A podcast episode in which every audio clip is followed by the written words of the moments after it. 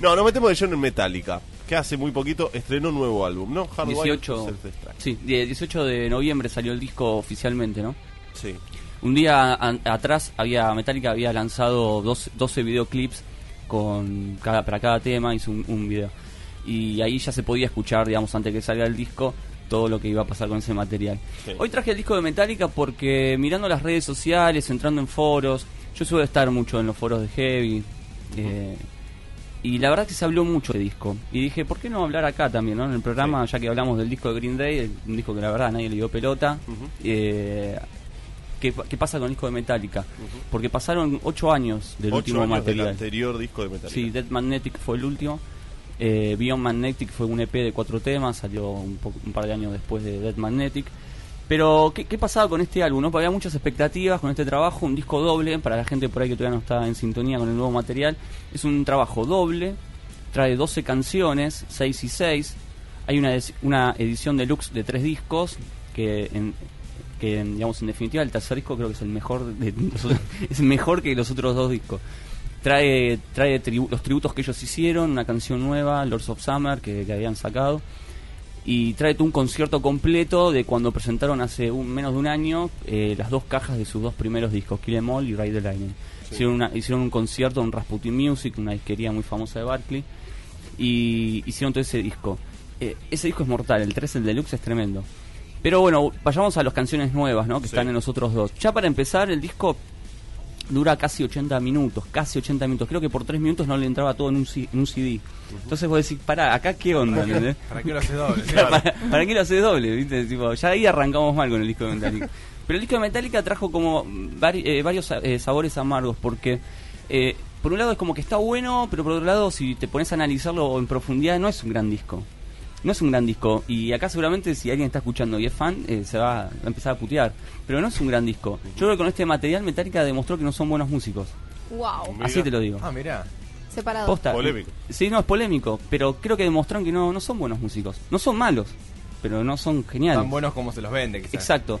Yo creo que Metallica durante todo este tiempo lo que hizo fue armar una gran empresa.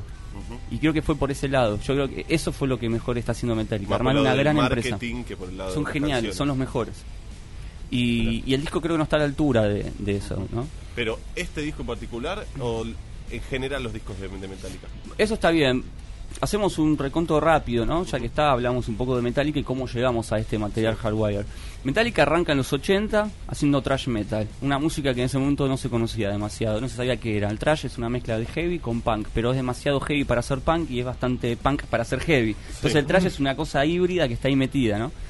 Eh, dentro de ese trash, Metallica es considerado como uno de los pioneros, ¿no? Junto con otros tres, ¿no? Los grandes cuatro del trash, ¿no? De Metallica, Anthrax, Megadeth y Slayer. Sí. Son los cuatro. Esos son los Estados Unidos. En Alemania pasó lo mismo. Hay otros cuatro importantes del trash. Eh, pero volviendo a los Estados Unidos, ellos graban tres discos muy importantes que fueron justamente los tres primeros, que fue Kill Em All, Ride the Lightning y Master of Puppets. Esos tres trabajos fueron como el, el puntapié y lo que iniciaron el camino de un nuevo sonido que fue el thrash metal. Después de ese disco salieron un montón de grupos, mismos grupos que hoy conocemos que, que hacen heavy metal, como Mastodon, bandas actuales, ¿no? In Flames, eh, eh, Aven, eh, Avenhold Sevenfold también es otra de las bandas que, que han hecho heavy metal, todos muy influenciados por los discos de Metallica. Y todo siempre va a esos tres discos. De hecho, si ustedes ven la lista de canciones de lo que hace Metallica ahora, siempre están esos tres discos, casi la mayoría de los temas son esos discos. O sea, Sí. por algo será. Porque está todo ahí. Claro. O sea, la historia de Metallica está ahí, en esos tres discos. Cuatro por ahí. Y después de Master of Puppets, ¿qué pasó? Después de Master of Puppets falleció el bajista, Cliff, ¿no? Cliff Sí. Barton. Fue, fue el gran bajista que ellos tenían. Que eso es otro punto que tiene Metallica con los bajistas. Cliff Barton fue eh, eh, uno de los eh, bajistas más innovadores dentro del trash. Porque tocaba la- el bajo como si fuera una guitarra. Y hacía cosas fabulosas. Eh, casi la utilizaba como una guitarra. Y eso le dio al sonido de Metallica algo fabuloso. Ellos en esa época eran rapidez. Metallica siempre se caracterizó por ser rápido. Todos tocando los instrumentos rápido, rápido, rápido, rápido. Además de buenas canciones, et- etcétera, etcétera. Canciones muy largas, donde se- ahí se veía el virtuosismo de Cliff, el virtuosismo de, Kir, de Kirk Hammett, el guitarrista, un gran guitarrista. Un tipo que tomó clases con Joe Satriani mucho, mucho tiempo después. Eh, entonces, Metallica eran como tipos que tocaban muy fuerte, muy rápido. Pero en el 86, cuando fallece Cliff, Metallica ahí se ve como, bueno, nos separamos o seguimos. Bueno, decidieron seguir y, y buscan otro otro bajista. Ese bajista fue Jason Newsted, el que tocó después en Low, Reload, no sé si ustedes se acuerdan de ese disco. Y a Justin for All, fue esos tres discos donde ellos tocaron. Pero ¿qué Sí. pasa? Ya en la Justin for All, que es el primer disco donde Jason Newsted empieza a tocar, ya per- nos, perca- nos percatamos de algo. El bajo no suena en los discos. No se escucha el bajo. De hecho, hay, hay mezclas de ese disco hechos por los fans donde le agregan el bajo. O sea, ¿cómo sería Justin for All con bajo? Entonces uno lo empieza como a disfrutar. Sí. Y ahí empieza porque con Trujillo, que es el nuevo bajista que tiene Metallica ya hace tres discos, pasa lo mismo, no se escucha No el se bajo. escucha el bajo. ¿Pero No hay qué? bajo. No, le, no quieren Tienen que algo, suene. no, no tienen, tienen algo con el bajo. Cuando, cuando empezó Jason a tocar, uno dijo, bueno, fue error de la grabación, tal vez, de Justin For All. Pero cuando salen los otros discos, se escucha un poco más. Claro. Jason era un tipo de mucha personalidad, mucho carácter, y se fue metiendo muy, muy de lleno en Metallica, y fue aportando. De hecho, la, la partida de Jason Newsted fue algo tan tan importante que se siente ese vacío. O sea, Sí. se siente ese vacío por encima de Cliff Barton, que es como el, el bajista histórico de Metallica. Y cuando llega, llega Trujillo, que de hecho hacen un documental, Some Kind of Monster, no sé si lo vieron, es un documental al mejor estilo Let It Be, ¿no? Muestran cómo componen un disco, cómo se pelean todas las miserias de una banda. Claro. Bueno, todo eso sucede en, esa, en ese documental, que lo recomiendo, está muy bueno. En ese documental, Metallica, ¿qué es lo que hace? Eh, intenta grabar su disco Saint Anger, que era como el regreso de Metallica después de sus dos discos de New Metal eh, en- de, de fallido que habían sacado en los 90 para sumarse a la ola del New Metal. Que muchas bandas de trash lo hicieron. Cuando empezó Korn, Limp Bizkit, Linkin Park, ellos que también quisieron modernizar su heavy metal para ver si captaban un público más joven, ¿no? Sí. y en algunos casos lo consiguieron y en otros no tanto, ¿no? Metallica ya lo igualmente lo empezó a hacer con el álbum negro, que es el disco emblemático, un disco bisagra, ¿no? Ese es un disco bisagra. Dejaban un poco de lado lo que estaban haciendo de canciones muy largas, progresivas, a irse de cosas mucho más radiables, ¿no? Canciones más cortas, más, más melódicas, con la producción de Bob Rock, que en ese momento Bob Rock era un productor notable, ¿no? Venía de producir a Bon Jovi y un montón de grupos muy importantes, entonces Metallica quería hacer algo con ese productor. Sí. Eh, pero la cosa es que, el- volviendo al tema del bajo, yo creo que en este último disco, en Hardwire, eh, el bajo no aparece porque si prestamos atención a, a Lars Ulrich, que es el baterista, ya la forma de tocar de él cambió. En este disco Lars Ulrich me parece un millonario que le gusta tocar la, la batería. ¿Cómo sería un millonario que le gusta? Un tipo que tiene plata y se compra una batería y empieza a tocar con los amigos. Pero como que no hay pasión, No, Claro. eh, no hay pasión, no hay ideas. no transmite. Hace siempre los cortes, toca haciendo cortes todo el tiempo. Claro. Seco. Te hago una consulta. Y el bajista no sabe dónde meterse. Puntualmente, ¿cuándo crees, eh, utilizando el concepto que dijiste recién, que ahora son uno- como uno- una gran empresa, ¿cuándo crees que empieza a gestarse esa empresa? ¿A partir de Black, cuando ellos empiezan a utilizar los temas más radiales, después o antes? Sí, yo creo que tiene que ver con. Creo que el Black Album tuvo que ver mucho con eso, pero en cuanto a lo económico, ese creo que les abrió el campo económico, ahí que empezó a entrar la, la mayor cantidad de plata. Lo que pasa es que Lars, Lars Ulrich siempre, siempre en la banda, desde eh, o sea, históricamente, eh, siempre se mostró como el tipo em- eh, empresarial o el tipo de los negocios dentro de la banda. Cuando la banda era chica y no tenían ni para comprarse una caja de pizza, no importa, él siempre se las rebuscaba para conseguir no solo una, sino dos cajas de pizza. ¿Entendés? Entonces siempre demostró Lars Ulrich esa faceta eh, de negocios. Eh, además, convengamos de todos los Metallica, Lars, Lars, eh, Ulrich es el tipo que mejor acomodado estaba económicamente ya de familia. Pero el álbum negro fue importante. Low Reload también, porque les abrió otro, cam- otro campo. Ahí empieza después la pelea con Nafter. Ahí ya empieza Lars Ulrich a decir, esperen, eh, la música la controlo yo, lo- los contratos los, los firmo yo, los miro yo, todo yo. Y si miran el, el documental Son Kind of Monster, ahí se van a dar cuenta de lo que estoy hablando. Cuando ellos entran a su estudio de grabación, que está a las afueras de los Estados Unidos, de no sé dónde, de California, qué sé yo, es como la casa de Sandro con muros gigantes y hay que pasar 300 puertas para llegar al búnker. Ellos tienen como una especie de búnker donde... bueno, en este último disco, ya te la resumo, con este último disco las canciones no las eligieron ellos como iban a estar en el disco. Mira. Las eligió su secretaria, sus agentes de prensa, se sentaron en una gran mesa a debatir cómo iba a ser el listado de canciones. O sea, como que algo ya se, se- se había perdido en la banda. Cuando entró Trujillo a la banda, y eso está en el, en el documental, por eso digo que es muy importante para ver ese cambio de la banda de los negocios a la banda que estaba en- hacia atrás en las, en las calles de Estados Unidos. Trujillo le dicen, le dan el ok a Trujillo para que ya sea parte del grupo. Y Lars dice, bueno, a partir de mañana te vamos a equipar y te vamos a depositar un millón de dólares en la cuenta. no tiene lógica, o sea, ¿qué, ¿por qué? ¿Qué tiene que ver? Por ser parte. Por ser ya parte de la empresa. Tremendo. Eh, bueno, y, Y porque tu bajo no suene. y tu bajo- Claro. Pasa que Trujillo, Trujillo es uno de los tipos más inteligentes en cuanto a bajista. Ese, el, el Trujillo viene de un montón de grupos. Infection Group, viene de tocar con Psycho Maiko, eh, tocó con Ozzy. eh, es un tipo que ha tocado con los mejores eh, Sí, músicos de funk, de, ha- de hard rock. Con Ozzy estuvo antes de estar con Metallica, sí, se, lo, se lo Exacto. absorbieron.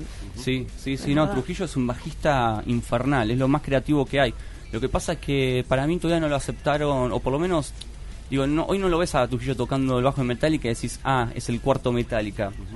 No sé, o sea, hay- hay algo que no, no pega. Metallica y él. Metallica con Trujillo. Sí, es eh. con, con Trujillo, o sea, es como que no, no entra. Yo en la carita de él lo ves, en los ojitos, con las conferencias de prensa, ¿no? Que está sentado en una punta, al mejor estilo Ringo, pero sin contar chistes. Ahora, esto en los discos en vivo, que el bajo, no- eh, en los discos eh, de estudio que no suena, en vivo, ¿qué pasa con Metallica? ¿Ahí el bajo sí suena o en vivo es también lo mismo? Sí, suena, pasa que el problema es- está en, la en las composiciones nuevas, porque entran al estudio y Trujillo le dicen, bueno, to- toca lo que puedas, seguirlo a Lars. y Trujillo da mucho más que eso. Yo Claro. creo que la música de Metallica podía crecer mucho más. Pero igualmente se los ven como cansados, se lo ve como que en este disco me da la sensación de que fue un álbum que, re- repito, está bien tocado, pero hay canciones que duran 7 minutos, pero podrían haber durado 4 Sí. ellos se meten en esa cosa progresiva que hacían en la vieja época, en los 80, que hoy ya no, no o sea, l- no- le faltan recursos, es como que la canción se repite durante tres minutos, es lo mismo. Sí. Así podrían estar casi canciones de 20 minutos. Con este nuevo disco de Metallica se esperaba lo mismo que con el de Green Day, Sí. que vuelvan a, la- a los inicios. Eh, bueno, lo que pasa es que llega un momento que todos los grupos parece como que vuelven a los inicios. Sí. Es como que llegan a un paredón. eh, su música evoluciona tanto que en un momento se encuentran con un paredón de ideas y dicen, bueno, volvamos. Claro. Por eso es muy admirable gente como Neil Young, David Bowie, Paul McCartney, Peter Gabriel, Que se van reinventando todo. Prince, gente que. Michael Jackson, gente que. Bueno, Madonna también en algún punto, acá la hemos nombrado. Que eh, no nunca le encuentran el paredón. Nunca vuelven a los inicios, siguen, a- siguen avanzando y generando nueva música y nuevos sonidos. Con Metallica, Green Day y otros par, otro- otros tantos, eh, tratan de volver a esos inicios. Pasa que ya no tienen la edad que tenían. Eh, Lars Ulrich ya tiene unos cuantos años más que los que tenía cuando empezó, ya no tiene Más 20 plata años. tenía. Llevar el ritmo de, de Metallica se, físicamente es como imposible, ¿no? Entonces como que ya busca otros recursos. Y un recurso es ese, el de la batería cortada todo el tiempo. Es insoportable. Si escuchan el disco, llega un momento que hasta es denso. Dale, macho, empezá a tocar un poco la batería. Es todo... Tuc, tuc, tuc, tuc, claro, tuc, todo el tiempo. Tuc, tuc, y, el Trujillo dice, ¿qué hago? ¿Qué puedo hacer? ¿Qué, puedo hacer con este desquiciado? No me deja tocar, ¿entendés? No puedo tocar nada. Y el otro punto para mí bajo que tiene es Kirk Hammett. Que ya en los últimos tres discos Kirk Hammett de haber, de haber demostrado que era un gran guitarrista, eh, se volvió repetitivo a partir de Saint Anger para la fecha. Desde que conoció el guagua, no para de hacer cosas con el guagua. Es lo más insoportable. Los solos de Kirk, de Kirk Hammett con el guagua son insoportables. Eh, y, pero bueno, nada. eh, este, este trabajo de todas formas tiene como cosas interesantes. Sí. Hay cosas que. Hay una canción que se le dedican al, al black metal, a un grupo llamado Mayhem. Después hay otra canción que se dedican a Lemmy Kilmister de Motorhead. Eh, hay, hay canciones que hablan eh, de, de- cosas que le suceden a ellos, digamos, eh, en cuanto a lo personal, sobre todo a James Hetfield. Jay Hinfield, bueno, en una entrevista dijo que le gustaba Adele. Sí, Y eso no es casualidad. Este disco lo produjo un productor de Adele. De él, sí, se lo había Ah, leído Eh, eso. Greg Fieldman lo hizo. Hay Eh, un tema dedicado a Amy Winehouse. eh, sí, no es, no es dedicado, un sí está inspirado eh, en Amy Winehouse. Estaban los chicos, los chicos de Metallica, chicos, estaban los chicos de Metallica eh, viendo el documental de Amy Sí. y a James Hetfield se le prendió la lamparita y dijo, me da, me da para escribir algo sobre esto. Eso me, me dio, es- eso me dio muy muy marketinero. Sí, Sí. Y ahí como que te da un puntapié. Yo cuando me enteré de eso dije, ay, no, no sé si daba para que lo digan. Bueno, este se lo dedicamos a Lemmy. El tema es feo, pero ¿qué pasa? Se lo dedicaron a Lemmy. No podemos bardearlo. Claro. Claro. Claro. quiso quedar bien con los black metaleros. Este tema está dedicado a Mayhem. Mayhem es como una institución dentro del black metal. Los creadores, los que quemaban iglesia antes que todos. Los que se mataban los integrantes entre ellos. Sí, en serio, sacaban fotos y hacían las tapas de los discos. Esos son Mayhem. Le dedicamos canción a ellos también. O sea, es como que quisieron quedar bien con Adele, Amy Winehouse, Motorhead, Mayhem. No podés, sí. Quisieron- Claro. Quedamos bien con todos. Disco doble, Pero mucho material. ¿Suena a despedida no? No, no, Metallica va a seguir grabando seguramente. Esperemos que en, las- en los conciertos que ellos están eh, fichando ahora van a estar tocando en marzo en México, que México es como una de las plazas más importantes para ¿En el Metallica. Lollapalooza en Argentina? Sí, también acá en la Argentina. Pero México es un lugar eh, muy importante para Metallica porque siempre que van meten cinco fechas en ciudades. Claro. Acá es imposible, acá a lo máximo hicieron dos. Pero le va muy bien. Y, y ya en México este disco igualmente entró en, los en el primer puesto, o sea, ya ranqueó bien. bien. Es un disco que ranquea bien porque está bien vendido, es un disco que está muy, está muy bien marketineado. O sea, el disco está muy bien marketineado. Eh, este disco se sacó, ellos se sentaron en su trono y esperaron La plata. la plata y los halagos. Sí. Es un disco que está armado de esa forma. Eh, yo creo que si se hubieran tomado, no tanto tiempo, no ocho años, pero si se hubieran puesto en el estudio a tratar de pensar en hacer un disco un poco más interesante musicalmente, eh, hubieran logrado un buen trabajo, porque digo, son buenos músicos. Lo que pasa es que ya están repetitivos constantemente.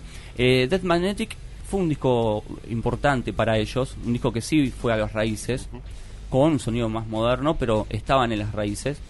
Eh, tuvo un problema, eh, estuvo muy mal masterizado ese trabajo, de hecho se escuchaba saturado, ese disco está saturado. Mirá. Creo que es la primera vez que los heavy metal dicen, por favor, a este disco hay que dejarle el volumen un poco. se escucha muy saturado, está saturado. Una lástima porque un disco está bueno, pero se escucha mal. Seininger, que fue la anterior a Dead Magnetic, fue un disco raro, porque la batería tiene un filtro, parece que está tocando un tacho de pintura. En serio, si ponen ese disco, parece que está tocando un tacho de pintura. Es muy loco imaginar cómo a ese nivel de profesionalismo y a ese nivel de, de- de artistas puede un disco estar mal masterizado. Y Uno lo puede imaginar, claro, uno lo puede imaginar en, en discográficas independientes o mismo uno como artista independiente manejas pro- programas de masterización, le podés pifiar, pero creo que es el ABC, eh, probarlo en todos los dispositivos. ¿Cómo puede ser que haya salido un, un disco Sí. mal masterizado de Escuchalo, Metallica? vas a ver, es terrible. No, Es un pero papelón. Es, ni Bueno. siquiera es tipo, te tiene un oído absoluto. No, no, lo pones y escuchas. Claro. Igual, Oh, está saturado. Más allá que tampoco se escucha el bajo, esto también es un error. No puede ser que sea Puede ser. gusto de ellos. Vamos a Me, ver. me cuesta creer que sea un gusto de ellos que no suene el bajo. Todavía no se ganó el lugar. No, pero es un papelón.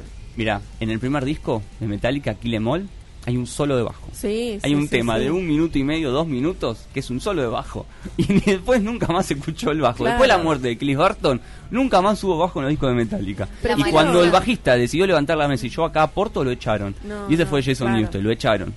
Yo me, me quedo con que con, con esto, con que la culpa siempre la tiene el productor. Yo prefiero elegir que la culpa la tiene el Esa productor. historia. Porque, claro. Bueno, Rick Rubin fue el anterior productor, Claro. el de Death Magnetic. Un buen productor. Sí, es un sí. buen productor. El de los Red Hot. ¿no? Sí, entre, entre otros tantos, pero sí. Y, y el de este fue, bueno, el de este no solo de él, eh, hi- hizo el disco de Slipknot, el último. Sí. Hizo discos muy buenos. Bueno, hizo Californication de los Red Hot, este Ah, último, Great Fieldman. Es un productor muy versátil, ¿no? Sí. Así que no, no fue como complicado trabajar con, con Metallica. Disco doble. ¿Mucha diferencia entre los dos discos? Sí, sí, el primer disco es muy rabioso, es un disco como que es power. Ya, sí, ya el último track Escuchando. Ya el último track del primer disco empieza como a bajar. Y el segundo disco no, no remonta nunca. No remonta, pero no, no remonta. Es, es tremendo, es un chicle. Es, es como, en serio, comer cucharadas de avena. Sí, por Dios que se termine esta tortura. Es un disco muy la largo. Y te lo digo con todo. Y a ver, trato de ser lo más objetivo posible. Digo, cuando yo escuché este disco estaba. De hecho, en alguna grabación, en algún programa, creo que dije que le ponía mucha ficha al disco de Metallica. No sé si lo dije en este cuando estábamos hablando del de Green Day Sí. pero le ponía mucha ficha a este disco, tenía muchas ganas de escuchar un buen material. Los cortes de difusión fueron muy bien elegidos. Ujú. Eso es Sí, cosa muy hábil de Nosotros acá lo escuchamos. Sí, Muy bien elegidos. Sí. Eh, Le pusimos fichas, porque aparte hablábamos, hablábamos de, de- de temas de tres tiempos, bien rápido, uno medio medio y otro un poco por ahí la, la parte de, de balada que nunca falta, pero uno nunca se iba a imaginar que los iban a dividir, ¿no? Que Sí. uno podía ser inevitablemente rápido y el otro inevitablemente más lento. No es de baladas, pero sí, hay más climas, Claro. más climas, más climas. ¿No se más supone que eso tiene que ser un mix? Y sí, por lo menos, para que no perdamos el, la- el- Claro. Este disco vos por lo menos y por ahí en un momento perdés la concentración. Es un disco muy largo. Y vos te pones a fijar, y no es tan largo, porque dura casi 80 minutos, un poco más. O sea, no es un disco largo. Lo que pasa es que se hace largo este trabajo. Tenía que haber hecho menos canciones, 8 o 7 canciones, palo a la bolsa y listo. Sí, claramente ahí estamos escuchando Halo on Fire, que es el último del primer disco. Sí. Claramente baja con respecto Sí, a Totalmente. Halo on Fire, eh, Jane Hitfield lo eligió como el riff para poner de ringtone en su teléfono. Y además fue una canción muy discutida para ver si entraba o no entraba en, el tra- en este material.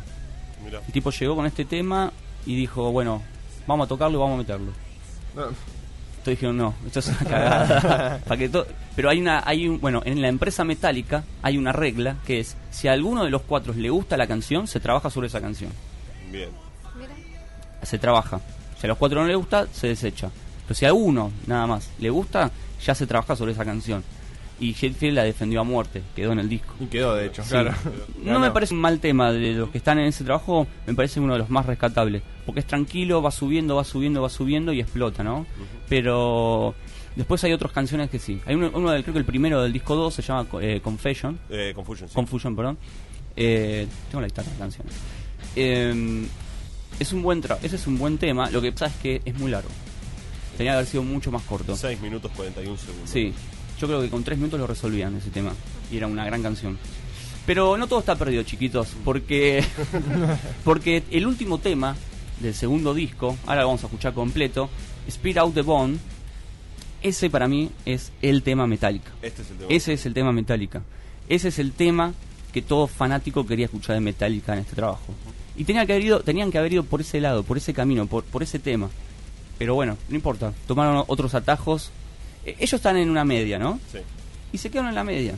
O sea, podían subir un poco más. claro. Pero con la media tiramos. Con la media nos compran, con la media nos va bien. Y ya antes de sacar el disco, yo sabía que iba a estar en el primer Como que puesto. entrar en una zona de conformidad. Como que- Eso es con- feísimo. Están en, una- están en la zona de confort y ellos no se mueven de su zona de confort. Y eso ya lo hicieron en Dead Magnetic. Intentaron hacer un cambio en Saint Anger. Digamos que ellos son los reyes de los cambios, de todas formas, y eso hay que brindar por eso. Que una banda quiera cambiar todo el tiempo cuando eh, lo que hacías al principio es muy bueno. Pero repito, si ustedes ven la lista de canciones de los recitales, son los tres primeros discos los que están tocando siempre. O sea, la historia de ellos está ahí, está resumida en esos tres, cuatro discos. No Bien. salen de ahí. Entonces no se sabe por qué no, por qué hacen lo que están haciendo si Claro. siempre van a lo ¿Para qué siguen sacando discos si tocan los primeros tres? Es que bueno, igual a vos te debe pasar como, como gustoso de, no sé si como decir como fan, pero si te gusta Metallica, disfrutás esos tres discos. A mí me pasa, me pones eh, los últimos y no, no, pero me pones los primeros tres y lo disfruto. Bueno, Y el mismo- reloj está bueno. Eh, ponele, si ahora vienen en, ahora que van a estar en el Lula Palusa, posiblemente vayan a tocar temas, pero inevitablemente van a tener que tocar algo de lo primero. Sí, de hecho la lista que están haciendo va mucho por los primeros discos. Hay una hay dos razones, una porque son geniales y a ellos les encanta eso, esos discos. Pero la otra razón es porque los acaban de remasterizar. Este año salieron dos cajas hermosas de los dos primeros, de Kill Em All y de Ray the Lightning, de lujo, unos box sets impresionantes, con todo. Son 10 millones de discos, demos, recitales, esa época. E influye también que sea en Argentina, que tal vez no vienen tan seguido, no sé cada cuánto vienen. a- No, a- vinieron hace poco. Ah, está bien. Vienen bastante seguido. No, bien, entonces no influye el tema de, bueno, vamos de vez en cuando, vamos a tocar los, los primeros discos que son los que más... No, de hecho la última gira que ellos hicieron se llamó By Request, que es una gira que ellos lo que hicieron es en cada continente, no recuerdo si en cada continente o cada país, no, no estoy seguro. Sí. La cosa es que los fans elegían la lista de canciones. Vos a la página de Metallica, tenías unas Mirá. 30, 40 canciones y vos elegías las que querías que ellos hagan.